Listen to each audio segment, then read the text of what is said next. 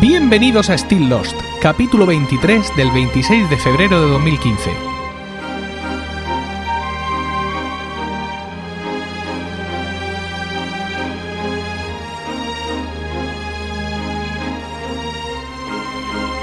Muy buenas, espero que estéis todos bien en el momento de escuchar este podcast y dispuestos a pasar un rato juntos rememorando nuestra serie favorita.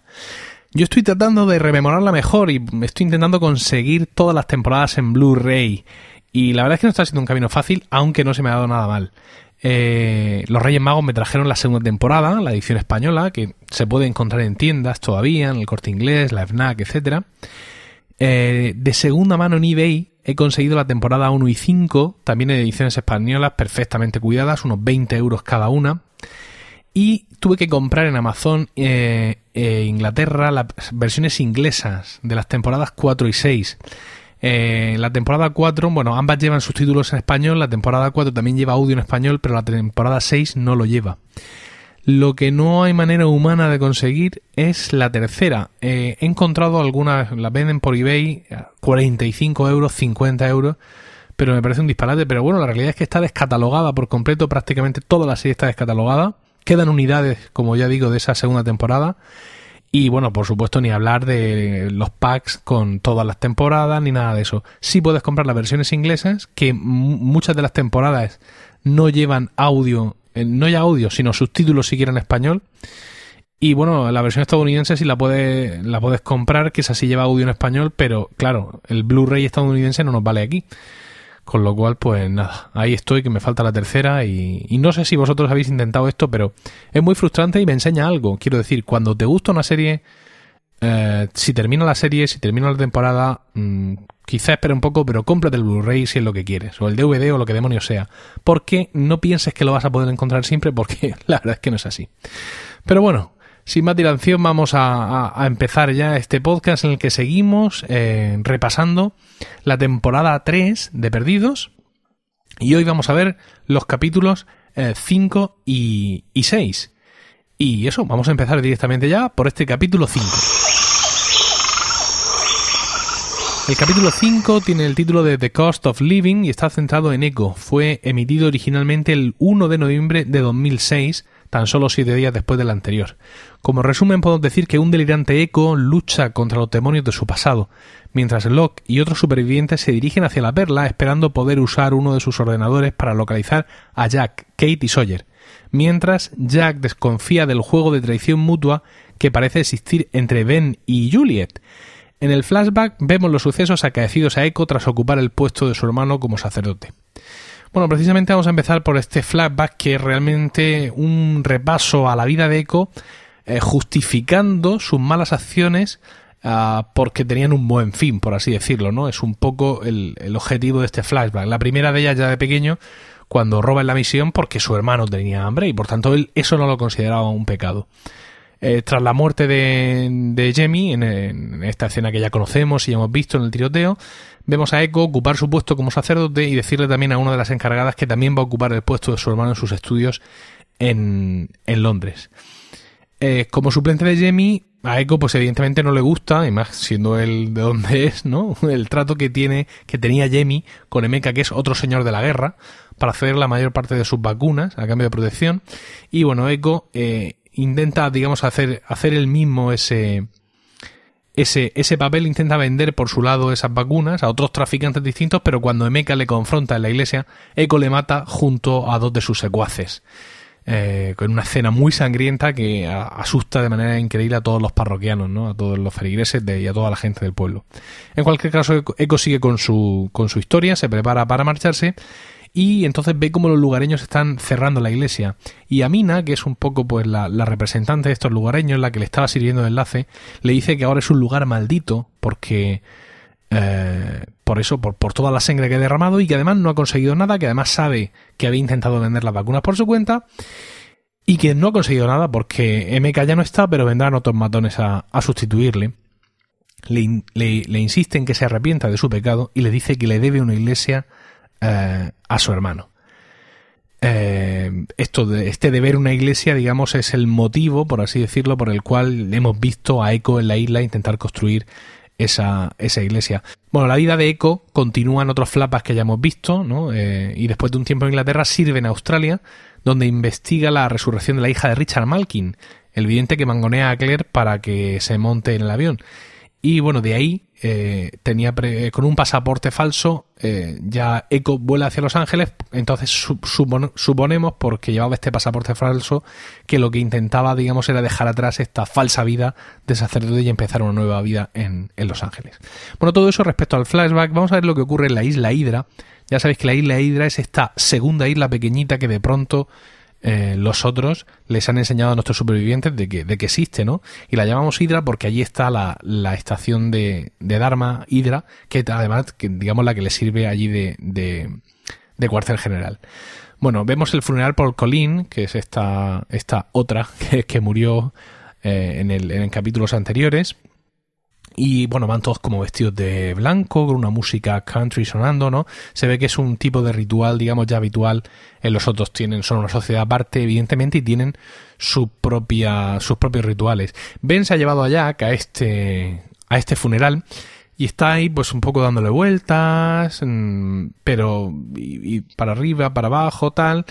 Y, pero Jack un poco le dice que no, que no mare tanto la perdiz porque sabe perfectamente para qué le han llevado ahí y es porque, uh, porque tiene que operarle. Y el otro pues se, se hace un poco, intenta hacerse loco, pero se le nota claramente que le han pillado con el carrito del helado. y de hecho se confirma cuando más tarde Ben encara a Juliet y dice, oye, le he dicho que esas radiografías eran mías, que yo tengo el tumor en la espalda. Dice Juliet, yo no se lo he dicho, pero tú se lo has confirmado. Bueno, eh, más tarde en su celda, eh, están Jack y Juliet ahí hablando tranquilamente, pero Ben llega y le pide a Juliet que salga y le confiesa a Jack eh, su plan para convencerle para operarle. Y es una de estas cosas como muy retorcidas, ¿no? Como mm, muy de Ben. Quiero decir, si lo tienes todo, ¿no? Tienes... Eh, tienes la sartén por el mango, tienes el, chantaje, tienes mil maneras de obligar a ese tío a, a que te opere. Claro, es obligarle a que te opere, no obligarle, no obligarle a que te peine, por ejemplo, con lo cual una vez que estás abierto, como ya veremos, puede pasar cualquier cosa. Pero entonces le dice que no, que es que él quería que Jack tuviera deseos de ayudarle. Y que por eso mm, eh, puso a Juliet al frente, digamos, del contacto porque se parece a su exmujer. Y, y porque quiere que vea que son los buenos. Y, en fin, todas estas movidas, todas estas idas y venidas de, mm, de, de Ben, que además concluyen eh, con Ben diciéndole a, Jack, ¿tú crees en Dios? Y, eh, eh, Jack mm, se queda un poco así dice, y le dice Ben, dice, mira, dos días después de que me detectaran el tumor en mi médula espinal, un cirujano especialista en esta materia directamente me cae del cielo. Dice, si esto no es una prueba de que Dios existe, dime lo que es, ¿no? Y la verdad es que es un momento mm, eh, muy, muy intenso, digamos, de actuación y de y del personaje un poco desnudándose en, esta debilidad suya. Evidentemente, de manera muy difícil vamos a volver a ver a Ben en esta tesitura de, digamos, tan vulnerable.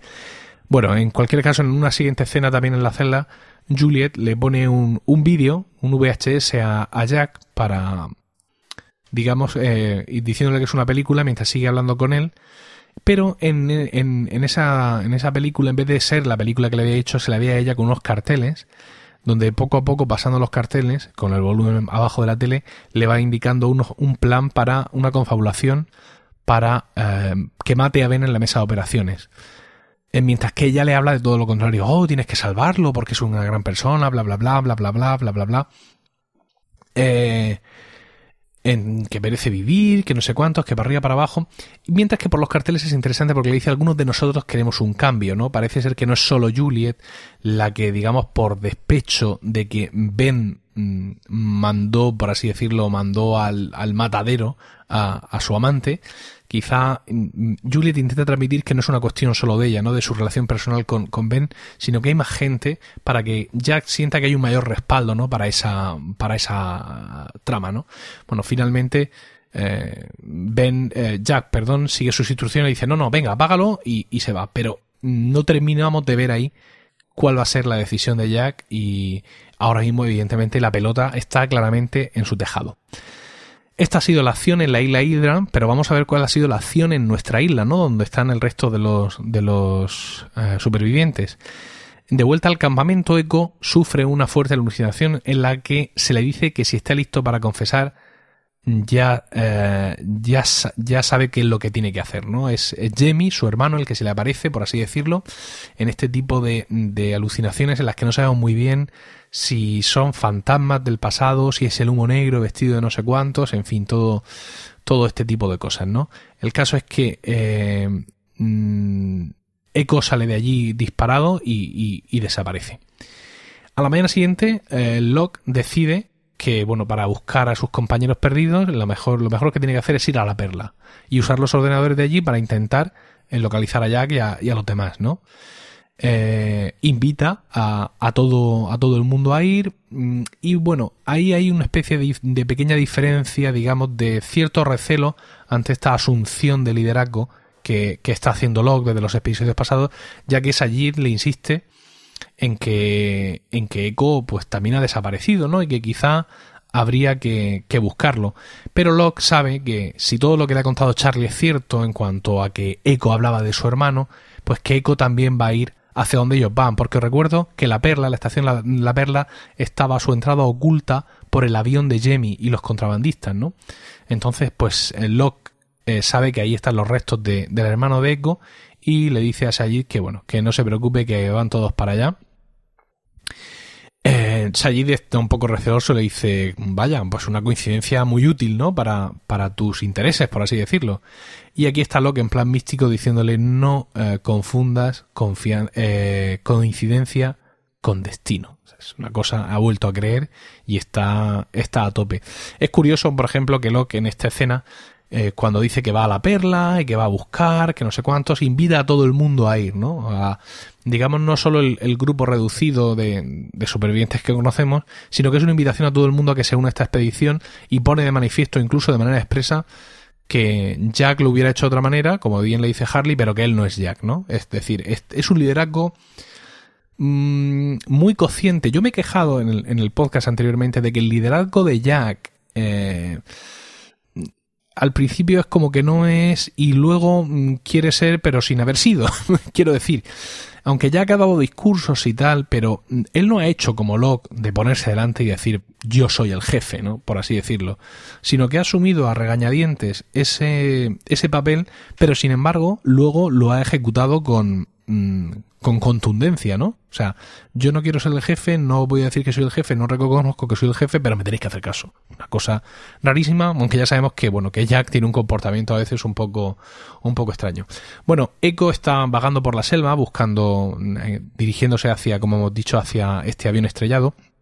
Y ahí tiene una alucinación de nuevo en la que es atacado por Emeka, este, este narcotraficante, no, bueno, este señor de la guerra al que él mató, pues era una especie de mecha zombie y sus hombres y parece que, que le atacan y cuando mm, Echo se va a defender y va a soltar un machetazo ahí, de pronto aparece Daniel, eh, su monaguillo, un niño pequeño que tenía de monaguillo allí en la iglesia de, de Jamie y le dice que se confiese, ¿no? Es, es todo eh, digamos que estamos viendo mm, aquí un poco eh, que parece que la, la, isla le conduce a que pida perdón por sus pecados. Y es todo muy extraño. Eh, pero bueno, no quiero adelantar acontecimientos porque Echo ha visto, se da cuenta que algo está pasando, que está rodeado de algo. De hecho, él se está lavando la cara y ve como una especie de reflejo en el, en el agua del, del monstruo, del humo negro.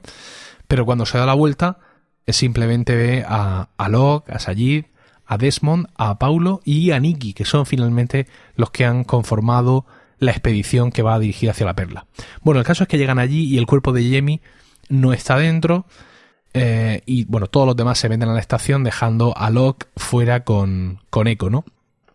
Eh, dentro, pues vamos a ver algunas escenas que tendrán más sentido dentro de unos capítulos. Por ejemplo, vemos que Paulo, eh, que Paulo usa, usa el retrete y se oye como tira de la cadena y eh, Sajid eh, empieza a manejar los, monitores hasta que de pronto en uno de ellos, al activarlo, aparece una imagen de, una persona, una imagen en directo, donde un hombre con un, con un parche se acerca a, la cámara, parece que incluso la coge con la mano y de pronto eh, se pierde la conexión, ¿no? Como si tirara del cable o lo que sea.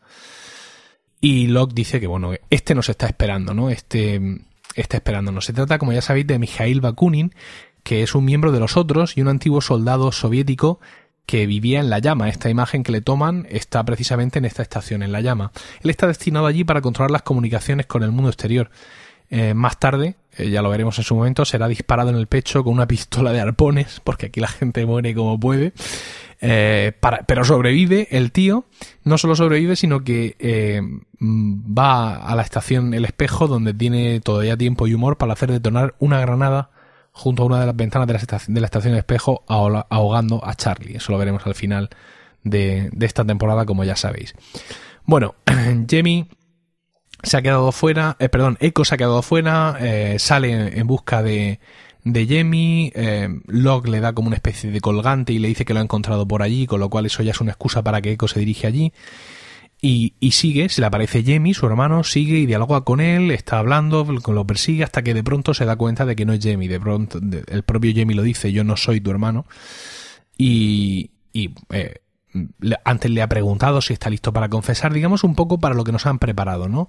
Parece que la isla, el humo negro, el destino, mm, quien sea, conduce a Echo a que se arrepienta de sus pecados. Y en el momento en el que Echo no se arrepiente, es ejecutado por el humo negro, ¿no? Dice Eco, no pido perdón, Padre, porque no he pecado, solo he hecho lo que tenía que hacer eh, para sobrevivir. Ese es un poco mm, su lema y todo lo que hemos visto, digamos, de todo cómo se ha justificado todas sus acciones, tanto en el flashback como en, las actuaciones también en, la isla es cuando le dice eso, como ya ha dicho Jamie, dice, me hablas como, como si fuera tu hermano y no lo soy. Y en ese momento es cuando ya se produce, eh, le pregunta quién, quién eres. Y es cuando se transforma, bueno, sale huyendo, Echo le busca y aparece ya el humo negro que, que lo coge de la pierna, lo lanza contra un árbol, lo arrastra para arriba, lo arrastra para abajo, en fin, eh, un desastre y, muere, y muere eh, aplastado contra los árboles. Los demás escuchan todo este ruido, todo este ruido de, pelea, por así decirlo, aunque no hay pelea realmente, y salen simplemente para encontrarse eh, a Echo muerto a punto de morir. El Locke todavía se puede eh, agachar encima de él para escuchar su último aliento. Y Sayid le pregunta a Locke qué es lo que ha dicho y Locke le dice, ha dicho que somos los siguientes. Bueno, vamos a comentar ahora tres detalles que hay en este episodio. Eh, los flashbacks de, de Echo en, este episodio eh, ocurren inmediatamente después de los flashbacks del episodio del Salmo 23. Esto es inusual porque no todos los flashbacks, es decir, a base de los flashbacks que conocemos la vida pasada de los personajes, pero no lo conocemos en orden. Mm, hay flashbacks que nos cuentan cosas, digamos, de momentos del personaje ya próximo a irse a la isla y de pronto el, siguiente flashback, incluso de la siguiente temporada, nos cuenta historias de ese personaje muy atrás, ¿no? Pero sin embargo, en el caso de Echo, sí esos flashbacks se han ido eh, sucediendo uno detrás de otro en, en, el tiempo, por así decirlo, para permitirnos, más o menos, casi en, esta tercera temporada, conocer ese fragmento de su vida eh, toda junta, aunque ya hemos visto también que ya conocíamos lo que le pasa cuando se va a Inglaterra y Australia. Eh, hay un punto muy bueno y es Paulo saliendo del, del váter, ¿no? Después de tirar de la cadena y sabemos, porque lo veremos más adelante precisamente en un flashback, que lo que está haciendo es recoger eh, la bolsa con diamantes. O sea, Paulo ya conoce la estación La Perla cuando nadie la conoce, le trae por saco lo que sea eso, le da igual todo en este mundo, llega, esconde sus diamantes y ahora ha entrado a, a recuperarlos.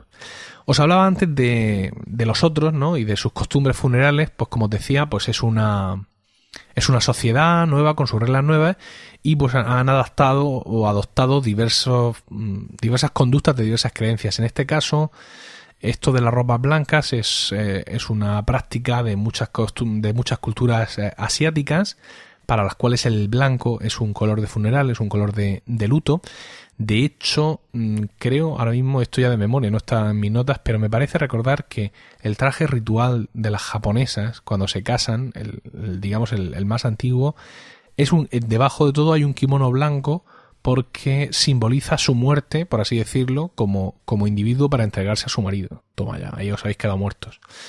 Bueno, en cualquier caso, eh, la adopción de culturas, digamos, orientales no es extraña en los otros. Recordemos que son, digamos, herederos de, la iniciativa Dharma y el propio concepto de Dharma, el propio nombre de Dharma, pues también tiene relación con esas religiones, ideologías eh, de, Oriente.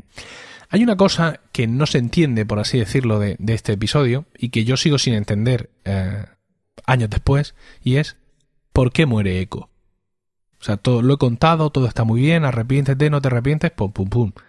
¿Qué más le da al humo negro que se arrepienta o no se arrepienta? ¿En qué momento el humo negro es un juez de pecados, ¿no? Es decir, eh, no, no, perdón, Echo no es el único que ha pecado, desde luego, en la isla hay muchos que tienen, muchos o algunos que tienen crímenes, eh, crímenes importantes a sus espaldas, pero el humo negro no los va persiguiendo para justiciarlos. El humo negro que además tiene bastante que callar, ¿no? Entonces, pues claro, mm, y luego, por supuesto, esto de mm, ¿Qué ha dicho? Que pregunta al final allí. ¿Qué ha dicho? Dice lo que ha dicho que somos los siguientes. ¿Los siguientes de qué? ¿Cuándo son los siguientes? Eh, eh, porque desde luego en el siguiente capítulo, digamos, este grupo sigue en la jungla, pero no se ve al humo negro atacarles, ¿no? Entonces, esto de somos los siguientes se queda ahí en una incógnita tan grande como ¿por qué muere Eco? La explicación más o menos la conocemos de manera extraoficial.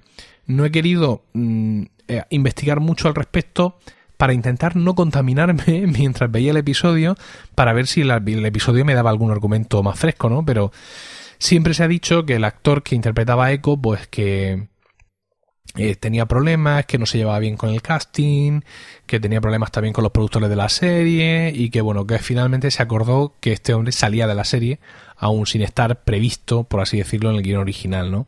Quizá eso pueda justificar una, una muerte tan tan injustificada, ¿no? Porque realmente eh, hay tantos motivos para que el humo negro mate aquí a Echo, para, como para que lo hubiera matado antes, como para que lo hubiera matado, como para que mate a cualquiera. Pero bueno, esto es lo que hay y así os lo he contado. El, capítulo, el capítulo, el capítulo lleva por título I Do, que es eh, si quiero, el si quiero que se dicen los novios en la boda está centrado en Kate, desgraciadamente para todos nosotros, y fue emitido originalmente el 8 de noviembre de 2006, siete días después del anterior. Diremos como resumen que Kate y Sawyer tienen sexo. Y eh, Danny, eh, el, otro, casi mata a Sawyer. Jack detiene la operación de Ben y amenaza con matarle a menos que dejen escapar a Kate y Sawyer. En el flashback, Kate trata de vivir una vida normal y casarse, pero acaba huyendo después de confesar a su marido su pasado. Vamos a intentar salir de esto lo antes posible. Empezamos hablando en el flashback donde vemos a Kate vivir una nueva vida en Miami, eh, en donde bajo el nombre de Mónica se ha prometido a un oficial de policía llamado Kevin y que está interpretado por Nathan Fillion, que es el actor que hace de Castle, esta, esta otra serie de televisión. Mira que hay gente para enamorarte, pero siendo una forajida vas a enamorarte de un oficial de policía. Bueno, antes de la boda, la madre de Kevin, que no tiene hijas, solo tiene hijos varones, le da a Kate el colgante que ha pasado de mujer a mujer en su familia, con lo cual pues se infiere que las otras nueras debían ser unas auténticas perras, porque, en fin, esperar a la última, que además no tiene familia, en fin, que presenta un expediente un poco raro, pues bueno. En cualquier caso, eh, bueno, pues la vida continúa, esta se ha casado y vemos una escena donde está comprando en el supermercado, donde está cayendo un aguacero espectacular y aprovechando que llueve y que va cargada de bolsas hasta arriba, pues sale andando debajo de la lluvia del supermercado y se mete en una cabina para llamar al Marshall, Edward Mars, y rogarle que deje de perseguirla porque ella ya va a iniciar una nueva vida y que por favor que esto ya se acabe, déjame mm, que reconduzca mi existencia. Y él le dice que no va a dejar de perseguirla porque ellos dos saben que ella no va a aguantar mucho en esa vida de casada tan feliz porque es una malvada que lo que quiere es estar a la fuga. Bueno. Más adelante vemos otra escena donde eh, Kate se hace un test de embarazo y la vemos sentirse triste y aliviada a la vez cuando sale negativo, ¿no? Ante la expectativa de tener que mostrar su pasaporte de cara a un aplazado viaje de novios, Kate ya había llegado a la conclusión de que, bueno, de que esta vida tenía que terminar y le cuenta la verdad a su marido, eh, eh, le ha dado antes una bebida, con lo cual lo droga y eh, le deja el colgante que le había dejado su madre ahí al lado y se marcha. El flashback es tan insulso como lo acabo de contar y me, y me ha adornado, es decir, he intentado hacerlo atrayente, pero una vez más estamos en un, en un flashback donde no se cuenta desde mi punto de vista nada que influya realmente eh, o que pueda servirnos de paralelismo en el desarrollo del episodio. Es decir, en vez de contarnos esto de Kate, pues nos podrían haber contado su tercero debut o lo que fuera, porque yo insisto, no, no le veo... Eh, no le veo fuste a la cosa. Ya hemos visto en el episodio anterior, pues sí, ya estábamos viendo en el flashback la justificación, el fin justifica cualquier acto que haya hecho Echo, pero esto no tiene sentido. Bueno, vamos a centrarnos en lo que ocurre en la isla, que es poca cosa. Eh, lo que pasa en nuestra isla grande con los supervivientes, eh, donde Locke mm, ya dice que va a establecer como versión oficial de la muerte de Echo el ataque de un animal, eh, quizá otro oso polar, y que además lo van a enterrar allí mismo para no tener que hacer otro funeral más en la playa y añadir más carga emocional al campamento. Eh, le pregunta que bueno, que, qué es lo que ha pasado de verdad y Locke le dice que lo mató el monstruo por algún motivo, pero que aún no sabe cuál. Esto es 2006, estamos en 2015 y seguimos sin saberlo. El caso es que eh, van a buscar el palo de eco para que sirva de señal en el túmulo y mientras lo clava en él, Locke lee una cita que dice levanta tus ojos y mira al norte. Es una cita del Génesis, aunque debajo también se cita a John, eh, Juan, eh, capítulo 3, 05, seguramente para llamarle la atención, ¿no?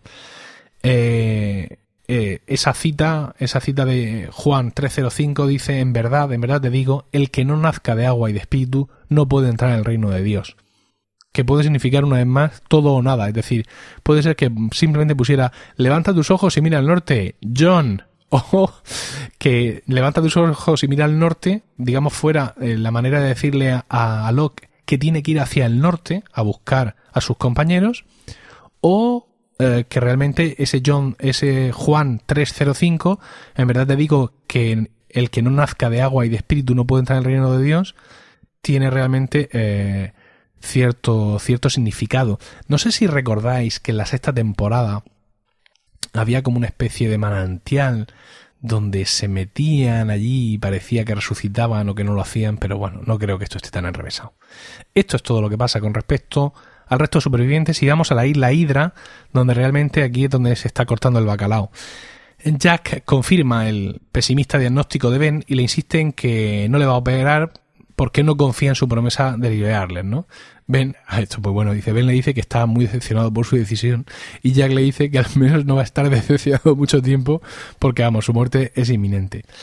Durante el asulo trabajo de transporte de piedras, este en el que mandan siempre a Katie Sawyer, suena una alarma, una alarma anti-intrusos y de pronto aparece Alex, Alex armada con un tirachinas industrial, preguntando por su novio Carl, al que vimos prisionero en la jaula junto a Katie Sawyer.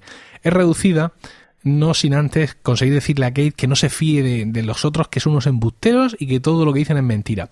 Por cierto que en este momento todavía no sabemos oficialmente que es hija de Ben. ¿eh?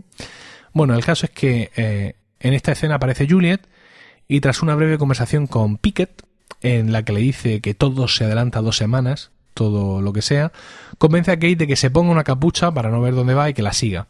Es llevada con Jack, donde ella pues se deshacen lágrimas, no sé qué, y trata de convencerle de que opere a Ben, porque durante el trayecto Juliet le ha contado pues toda la situación, ¿no? Y le dice eso, que, que opere a Ben porque si no van a matar a Sawyer. Jack es consciente de que está siendo observado y se mosquea un poco por esa especie de encerrona y la echa, y la echa allí con cajas destempladas, ¿no? Es decir, hay como mucha presión porque claro es Juliet la que ha traído a Kate, con lo cual pues eh, Jack no termina eh, mucho de saber qué cartas están boca arriba y qué cartas están boca abajo, está diciendo lo de Sawyer, en fin, son, son muchas sensaciones. De vuelta a, su jaula, Kate le cuenta a Sawyer todo lo que está ocurriendo y le dice de, de, que no, que nos escapamos y aquí nadie chantajea a nadie, porque si nos quieren, quieren chantajear a Jack con nuestra, con nuestra vida no lo vamos a permitir. Kate huye de la jaula. Ya, ya vimos en su momento que era muy fácil para ella salir entre los barrotes. Y intenta mm, sacar también a Sawyer de allí, le dice que escape, pero le dice que no tiene sentido huir porque están en una isla aparte. ¿no? Aquí Sawyer ya le cuenta que están en una isla pequeñita y que esto no hay manera de, de ello. Entonces, bueno, pues ella se queda derrotada, están los dos exhaustos y en ese momento de debilidad pues se entregan el uno al otro y hacen el amor con, con pasión ribereña. Me llama mucho la atención de que en un sitio, como es este campamento de los otros, donde te pegan en la cabeza con la culata de una escopeta, si levantas la mirada, nadie venga a, no sé, devolver a Kate a su jaula cuando se sale de ella o incluso separarlos, quiero decir, si no los dejan hablar, porque les dejan hacer el amor? La cosa puede tener su sentido, pero no parece que esté todo tan hilado, ¿no? Bueno, el caso es que vamos a irnos un momento a la celda de Jack, donde una voz por el interfono le pide que intente abrir la puerta. Eh, Jack sale y de pronto pasa por una sala de control de estas con monitores, donde va a coger un arma un poco a prepararse para su vida, y de pronto eh, ve en las pantallas como Kate y Sawyer están desnudos, abrazados, en una escena evidente de eh, afecto poscoital. En eso entra Ben y le dice que bueno, que él también se ha sorprendido mucho de verlos juntos y que bueno, pues que ahí está su sentencia de muerte, ¿no? Porque ahora, claro, a él, a, a Jack ahora le va a dar igual que maten a Sawyer porque es quitarse un, un rival de medio, pero sin embargo Jack de manera muy sorprendente le dice que a las 9 lo quiere en el quirófano recién duchado y peinado para atrás y que a cambio quiere que lo saque de la isla. Es un momento fantástico porque tanto el actor con su interpretación como el personaje con su reacción consiguen convencerte de que efectivamente eso es así, de que está despechado, de que se siente traicionado, de que ya está, digamos, débil, de que todo le importa una leche y que lo que quiere hacer es irse, ¿no?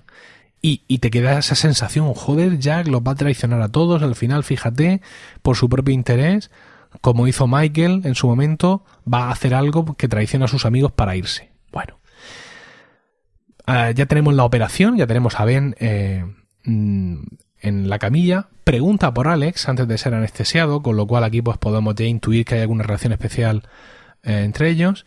Y bueno, los acontecimientos se precipitan. En cuanto la operación comienza, Pickett y otro, otro, otro eh, salen de la sala de observación y se van a por Sawyer. Eh, incluso comenta, todo esto es un error porque Jack ni siquiera estaba en la lista de Jacob. Eh, bueno, sigue la operación y en un momento dado Jack hace un corte en la zona del riñón y noquea a un enfermero que había allí, se pone el sensor de constantes vitales a pitar, hecho un escándalo y Jack le dice a Tom que, bueno, que si quiere que salga a ver, estas son sus condiciones, ¿no? Eh, llaman por el interfono, por el walkie-talkie a Pickett, que estaba mm, pegándole una paliza de muerte a Sawyer y casi a punto ya de volarle la cabeza, y eh, le dice que pare y que le pase a Kate, ¿no? Entonces Jack le dice, huye ahora mismo con Sawyer, e dice, ¿te acuerdas de la historia que te conté el primer día que nos conocimos? No sé si os acordáis vosotros, cuando Kate le pide a Sawyer que le cosa que le cosa una herida, pero que le cosa con, con, un hilo y con una aguja, y le cuenta pues esa historia de, su de una operación que hizo él, donde de pronto todo se descompuso y él se calmó y supo reconducir la situación. Pues esa historia, que solo conocen ellos dos, por así decirlo, dice Kate, cuando estés a salvo, te vuelvo a, a llamar y me cuentas esa historia, que solo tú y yo conocemos como indicación de que efectivamente estás a salvo y no estás siendo chantajeada, ¿no? Es una buena idea porque si en un momento dado Kate realmente está bajo presión, simplemente con contar cualquier otra historia, Jack ya, ya lo sabe.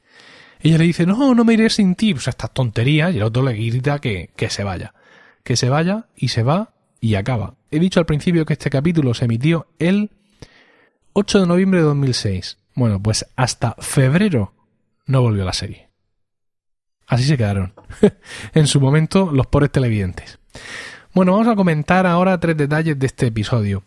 El primero es que Sawyer se entera en este episodio en concreto que el verdadero nombre de Henry Gale es Ben, ¿no? Cuando Kate le cuenta todo lo que está pasando con Jack, le dice lo de Ben, le dice no, Ben es Henry Gale, tal.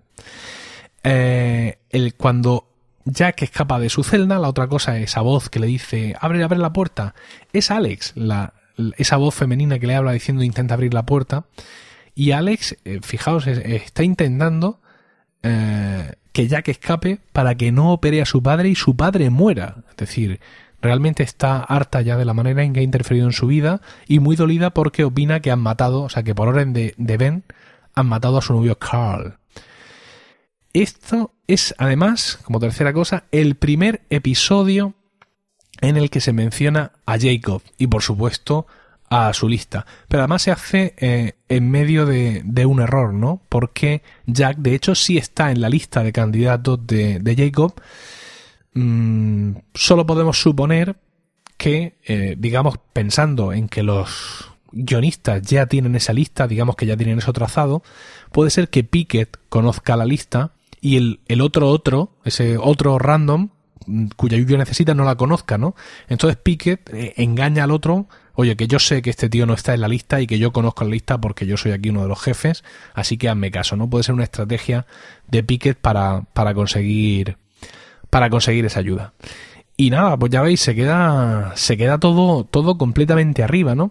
Hay un detalle que es un poco raro, y es el, lo, la cita esta de, de Locke, lo de levanta tus ojos y mira al norte.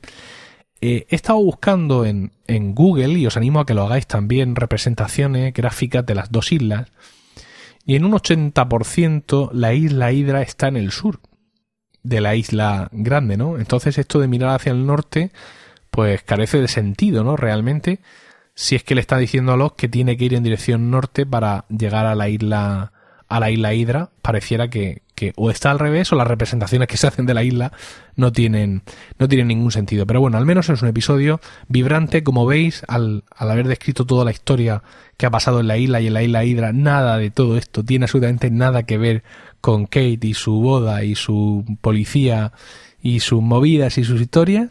Pero bueno, había que poner un flashback, ¿no? Y ese lo tenemos grabado y lo pinchamos aquí y ya está.